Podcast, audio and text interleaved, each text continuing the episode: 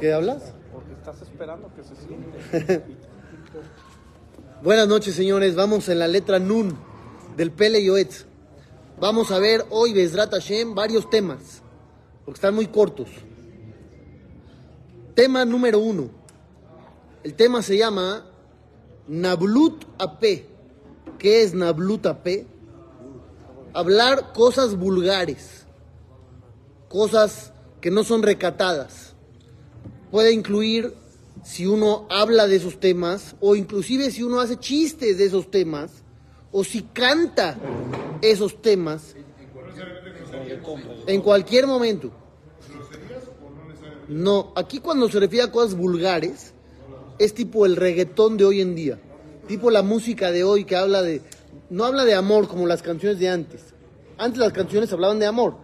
Hoy hablan de sexo, no hablan de amor. A eso se refiere. Cosas vulgares. Esos no los he oído yo todavía. Pero bueno, Nevilutapé, hablar cosas vulgares es algo serio. ¿Por qué es algo serio? Dice la Gemara, Cola Menabel Pib, todo aquel que profana su boca de esta manera, Afilu,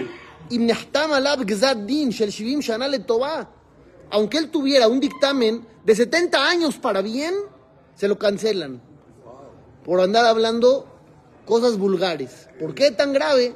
Qué delicado. Qué delicado. ¿Por qué tan grave? Ustedes saben que hay pecados que solamente se cometen con acciones. Pero hay pecados que se cometen inclusive con el pensamiento. Acciones. ¿Yo puedo matar con el pensamiento? No. Y si yo en mi cabeza estoy estrangulando a alguien, ¿qué? ¿Es un pecado? ¿Ya lo maté? No. Es un pecado que se comete solamente si ejecutas una acción. ¿Qué pecados hay que se cometen inclusive con el pensamiento? Obviamente con la acción. Pensamientos pecaminosos de relaciones prohibidas y abodazara, idolatría. Esos son pecados que se cometen inclusive con el pensamiento.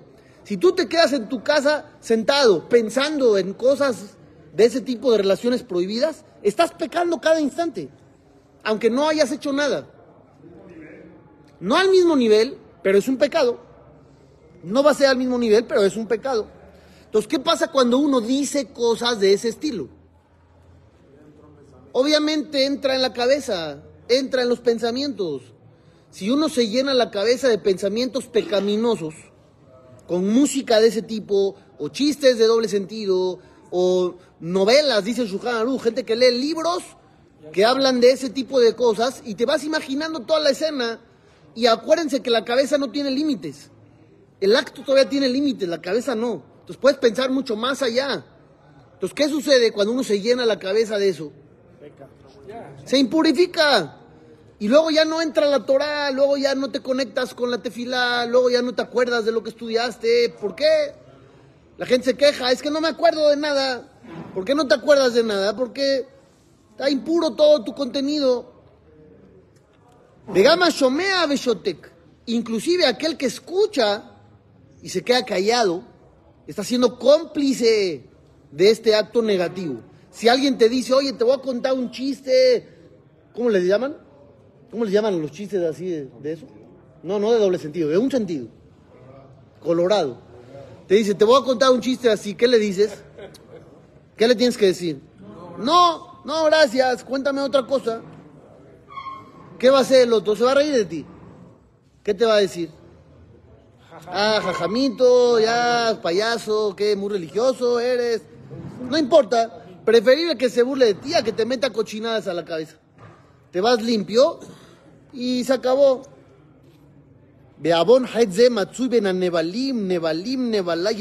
Esto se encuentra en la gente vulgar. La gente vulgar habla de cosas vulgares.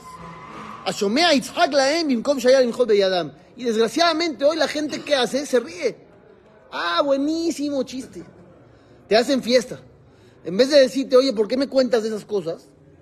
Al revés. El 100% no lo hace. ¿De aquí? Aquí porque todos somos tzadikim, Baruch Hashem. Todos buenos. Pero para que lo enseñen afuera. Para que lo enseñen afuera también. un chiste, un chiste.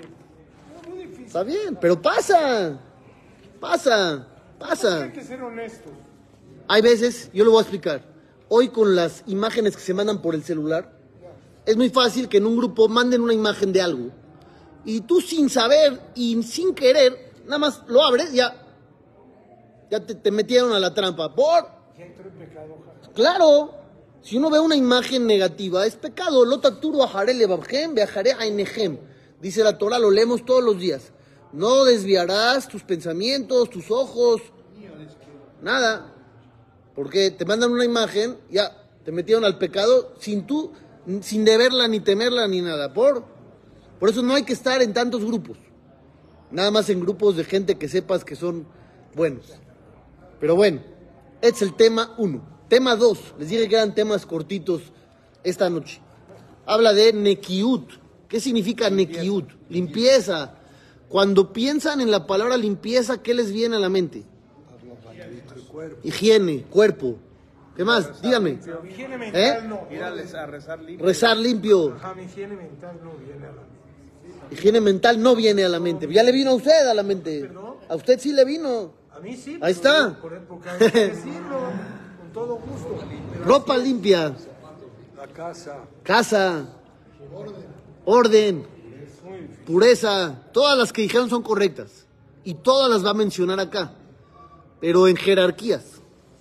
Va a ir gradual. Y cara nekiut.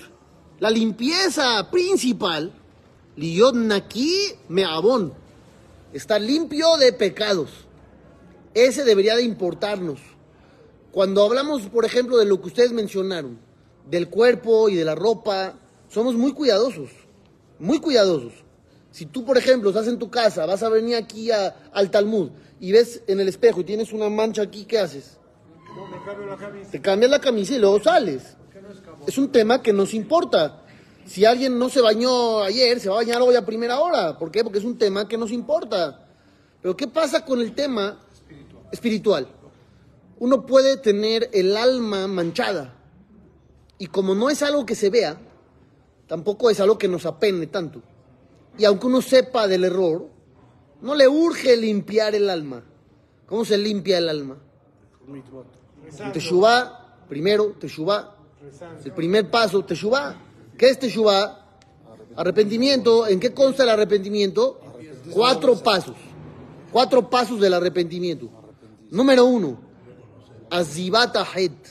Deja de pecar. Párale ahí. Porque si sigues pecando, no existe arrepentimiento. Es como meterse a la tevilá con un reptil en la mano muerto. Me quiero purificar, ¿no? Pues suelta el reptil. Azibat Ahet. Primero deja de pecar. Luego viene Haratá. Ahora sí, ya que dejé de pecar, híjole, me arrepiento, la regué. Qué mal estuve. Luego viene Vidui. Me confieso verbalmente y digo, perdón Dios, Hatati, Abiti, Pashati. Pequé sin querer, pequé con querer, pequé con rebeldía. Ese es ones. Shogeg es sin querer. Si es totalmente accidental, no tienes que pedir perdón. El que se cae en el interruptor en Shabbat no tiene que pedir perdón. El que no sabía que estaba prohibido, sí. Ese es Shogeg. Luego al final, ¿qué viene? Kabbalah le atid. Compromiso a futuro. De no volver a caer. No repetir. Con eso ya limpiaste el alma. Pues es lo primero. Antes de dejar de pecar, tienes que reconocer. Si no, no existe nada. Es la base de todo. No, porque no está en los pasos de la Teshuvah. La Teshuvah es cuando ya reconociste, ahora vas a limpiar. Si no has reconocido, no existe limpiar. El Mesilat Yesharim del Rab Lutzato empieza con Zehirut, Zerizut, Nekiut. ¿Qué es todo eso? Dice, lo primero que hay que hacer es identificar el bien y el mal. Si tú vienes al mundo y no identificas el bien y el mal, estás perdido. Porque vas a caer en todo lo que hay. Y vas a dejar de hacer lo bueno, porque no sabes ni qué es bueno ni qué es malo. Entonces, lo primero que hay que hacer, identifica qué es bueno y qué es malo. Eso se llama Zehirut. Luego viene Zerizut, rapidez. Ya sé que esto es bueno, me apresuro y lo hago. Ya sé que esto es malo, me apresuro y me alejo. Y luego viene Nekiut, esto que estamos hablando. Si ya me alejé de lo malo y me aboqué a lo bueno, ya estoy limpio espiritualmente hablando. Entonces dice el Pele Yoetz, lo principal que hay que buscar es la limpieza del pecado. Porque aunque uno no lo vea, el pecado deja manchas en el alma y también arriba. Genera un impacto ahí arriba. Y las dos, por lo tanto, hay que buscar estar limpio de cualquier tipo de pecados. Y emajer la azote shubá. Si ya sabes que en algo estás mal, apresúrate a arrepentirte. Rápido. Una vez le preguntaron al Jafetz Haim. Llegó un jajam con él. Le dijo, jajam, voy a ir a América. Estamos hablando que están en Polonia ellos. Le dijo, voy a ir a América. Estamos hablando hace 100 años. Tres meses sería. Y voy a hablar frente al público en el Beta Knesset. Va a haber mucha gente. ¿Qué les digo? Antes, la diferencia que había en religión entre América y Polonia era abismal. ¿Por qué? Porque en Polonia estamos hablando que vivían todos los judíos en la misma ciudad, como un gueto, vivían todos juntos y estaban ahí con sus tradiciones. ¿Y América qué era América? Nada, un desierto espiritual. Entonces, ¿qué pasó? Le dijo el Jajam al Jafetz Jaim. Gracias, gracias. Le dijo, Jajam, ¿de qué les voy a hablar? ¿Qué les voy a decir a esa gente alejada de América? ¿Qué les dirían ustedes? ¿De qué hable? A ver. ¿No sabrían decirle de qué hablar? la persecución que había. Le dijo el Jafetz Jaim, diles un concepto. ¿Cuál Jajam? Que es fácil arrepentirse de lo malo. Habla de eso. ¿Por qué era importante hablar de eso? Porque a veces uno cree que es imposible cambiar, imposible arrepentirse, imposible dejar de hacerlo. No, error. Es fácil. La mitzvah de la Teshuvah, dice el Ramban, hay un pasuk que dice, Kikarob eleja adabarme od befija ubibabeja la azotó. Está muy cerca de ti. No, por eso dije el Ramban. El Ramban habla Nachmanides, dice Nachmanides, ese versículo ese se refiere a la mitzvah del arrepentimiento. Por eso aclaré Ramban. Ah, lee el Ramban. Yo te estoy resumiendo nada más. El Ramban dice, el Nachmanides, el precepto del arrepentimiento está muy cerca de ti, muy. En tu boca y en tu corazón. En la boca, ¿por qué? Como les dije, con la boca pides perdón.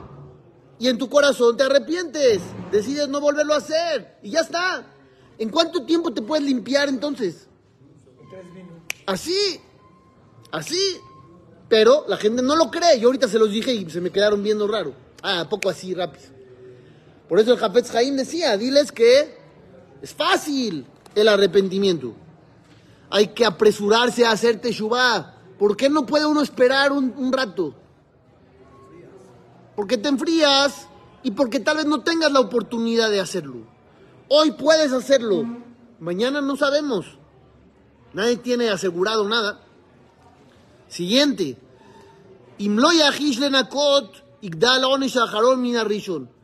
El no arrepentirse y el posponerlo es una falta de respeto a Dios también. Porque te fallé hoy y no te pido perdón. Y llega mañana y tampoco te pido perdón. Olvídense Dios. Vamos a hablar como Shelomo Amelech. Relaciones de pareja. Así comparó Shelomo la relación con Dios como Shira Shirim, ¿no?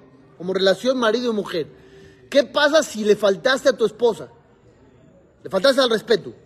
¿Qué es lo mínimo que tendrías que hacer? Dormir en la calle, dicen por ahí. Pedir perdón, sería lo mínimo. ¿Qué pasa si te tardas en pedir perdón?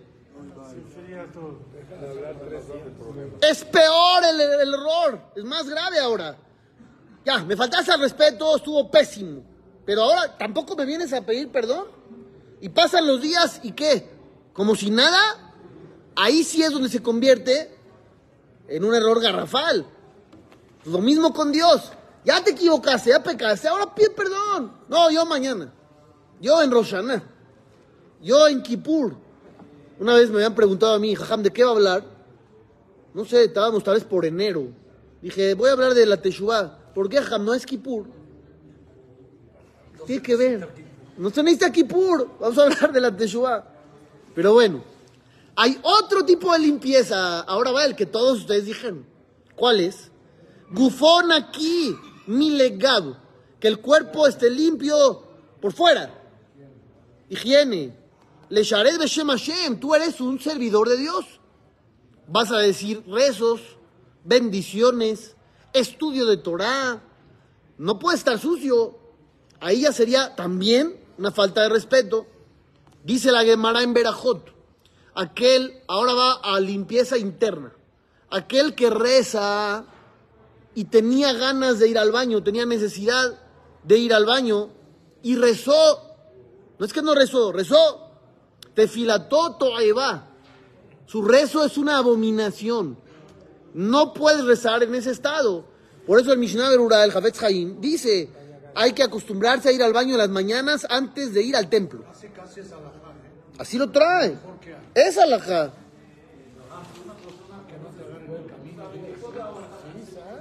No debe de aguantar nada. Nada. Baruch. Amén. No debe de aguantar porque está sucio. Aunque aguante, está sucio. Si tiene ganas de ir al baño, no puede rezar. Se le va a ir minja. Si reza es abominable. ¿De qué sirve? ¿De qué sirve? Tú te paras ante Dios sucio, está peor. Está peor. Hay que planearse desde antes. La ropa. Aquí viene algo muy importante de la ropa. Neki mikol tinuf. Tu ropa debe de estar limpia de cualquier tipo de manchas o suciedad. Porque si no se cuida uno en eso, está despreciando la palabra de Dios. ¿Por qué? Muy bien, yo iba a preguntar eso. ¿Por qué? Tú contéstame con lo que dije atrás. Sí. Sí. ¿Qué vas a hacer en el día? Vas a decir bendiciones. Vas a rezar. Vas a estudiar. ¿Cómo vas a hacerlo sucio? Es un desprecio a Dios. Si a ti te dijeran que te vas a presentar delante de- del rey de España y tienes una mancha, te irías a cambiar. ¿O no? Te irías a cambiar. Entonces, ¿por qué cuando vas a ir con Dios no te cambias? Que sí que para ti no es tan importante. Ahí está uno despreciando.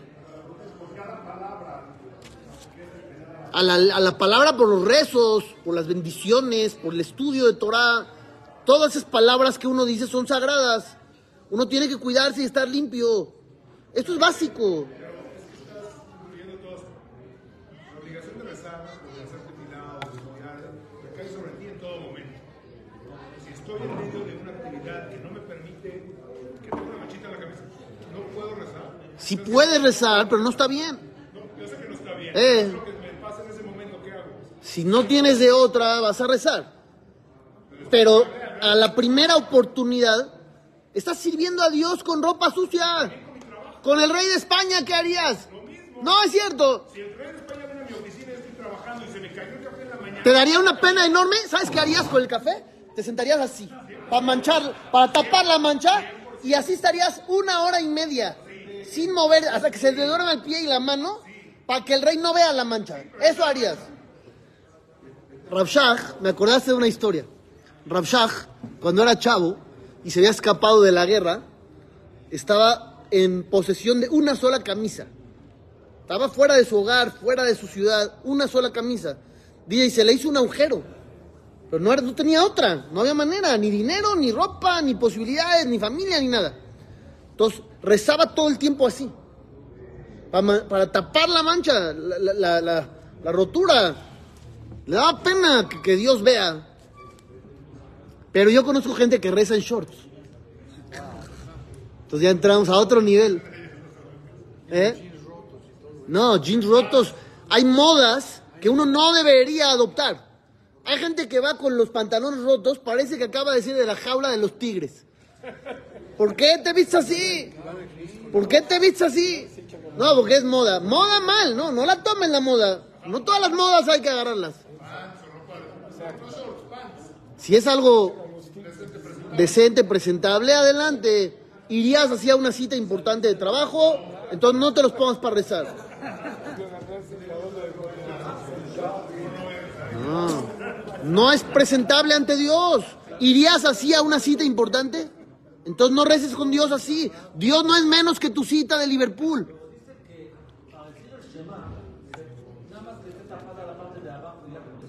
Verajot y así, para rezar no. Rezar es que Omed Ifnei Melech, como está parado delante del rey, estás parado delante del rey. A ver, no dije traje, yo no le dije a Salim traje, yo te dije traje. Yo no le dije traje, yo no dije traje. Algo decente, presentable, que no te daría pena acudir a una cita importante con eso. Si ya te daría pena, dices, híjole, no, estoy mal vestido, con el proveedor o el comprador o el cliente, ¿por qué con Dios sí? Pero sabe que va a ir a rezar, no le agarraron de sorpresa. No llegó el diablo a Naví y le dijo, oye, hoy te toca. Si vas a trabajar mal, sí. Se tiene que cambiar antes de rezar. Vamos a suponer que yo soy salvavidas. No sabías, yo soy salvavidas. Yo soy salvavidas, ¿ok? Vamos a suponer. De, de 2 a 4 de la tarde que tengo tiempo libre. ¿Puedo venir a rezar así? No, es mi trabajo. Sí, pero ahorita vas a rezar. ¿Qué hago? Me cambio. Viernes. Vamos a dar un caso normal. Viernes. Hay gente que aterriza del trabajo en el Beta Knesset. Con su ropa de trabajo. Ya el otro día se pone ropa de Shabbat. No está bien. Llega más temprano a tu casa, bañate, cámbiate, rasúrate, échate perfume, llega elegante, llega bonito, en honor al día, en honor a Dios. Ah, pero vengo de trabajar, pues desde ahí está el error. ¿Sí o no? Pero bueno. ¿Cómo era? ¿Cómo era? Usted dígame, yo no me acuerdo. Yo tengo 42, no me acuerdo. ¿Cómo era? Es momento de cambiar.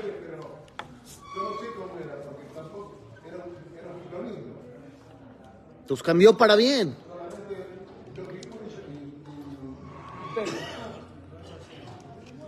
No sé cómo era hace 40, pero hoy, gracias a Dios, tenemos más conocimiento. Antes no se enseñaban muchas cosas, no se explicaban muchas otras. Eran imposiciones. Hoy, gracias a Dios, se informa, se enseña, se platican los temas. Correcto. Pues sí, cada cosa tiene su lugar y su momento. Sigo leyendo. La ropa tiene que estar presentable. Lo melujlajim que ajada rekim. No sucia como gente de la calle. Megoatzim. ¿Qué es megoatzim? Planchadas. Planchada la ropa. Talmid jajam. 200 años. Y no había tintorerías. ¿En dónde vivió? No sé. En el continente americano no. No. Talmid jajam un, una persona de Torah, que representa la Torah frente a la gente, que tiene una mancha en la ropa, pena de muerte para él. ¿Por qué? ¿Por qué? ¿Por qué no? Tener una mancha en la ropa para un jajam es un crimen capital. ¿Por qué? Porque la gente va a decir que la Torah no está a favor de la higiene corporal, que a la religión que a la religión no le importa y es exactamente al revés como yo les acabo de leer. Beneverak, no voy a decir mucho porque va a hablar mal. Te voy a decir algo de Jamo de. En la semana de Tisha B'Av hay gente que no se baña toda la semana. ¿Estás oyendo o no? Jajamo de Yosef dijo en Beneverak que se bañen con agua fría si quieren, se bañen todos los días. Dice, Amahmir Bazé Uhamor. El que hace jumbra en eso de no bañarse es un jamor. No es jumbra, es jamor. Porque es más importante la limpieza que la costumbre esa que había de antes de no bañarse. Hay que bañarse todos los días, vestirse bien. Y si representas a la Torah, mucho más compromiso todavía. רבי חנניה בן הקשיא אומר, רצה הקדוש ברוך הוא לזכות את ישראל. לפיכך הרבה להם תורה, זאת שנאמר, אדוני חפץ למען צדקו יגדיל תורה וידיר.